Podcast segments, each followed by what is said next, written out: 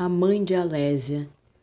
Alésia foi apenas o nome que recebeu de sua mãe, uma forma de homenagear a sogra que foi há pouco, com quem tanto se identificava.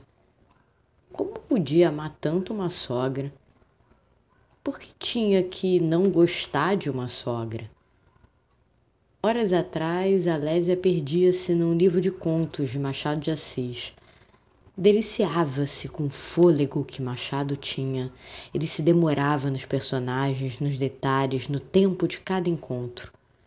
Como podia amar tanto um autor com quem nunca cruzou olhares?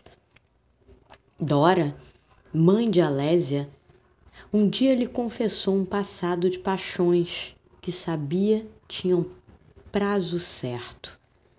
O para sempre de Dora sempre acabava. Na verdade, não sabia exatamente por que começava nem por que terminava. E quem disse que saber por que resolveria alguma coisa? Encontros são feitos muitas vezes sem saber por quê. O que se tem para dar, até onde se pode chegar, ninguém sabe. Até o pai de Alésia chegar. Seu marido veio como um amigo mais amigo de Dora do que ela mesma. Camargo era o amigo que ficava no canto, estudando a moça. Mandava cartas admirando seus textos. Sempre tinha uma palavra doce quando Dora tentava falar mal de si. Dora não era apaixonada, mas aprendeu a amar Camargo exatamente porque quis ver que Dora era essa que ele via que ela não via e Camargo não cobrava o que ela não podia dar.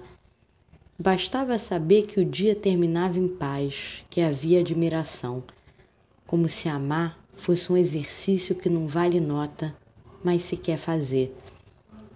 Ali não havia histórias impossíveis que tanto colecionava, mas cabia faz de conta nas conversas entre os dois. Ambos eram lúdicos, era possível o dia começar bem. Era possível o dia acabar bem. Era possível. E quem disse que o possível não podia ser bom?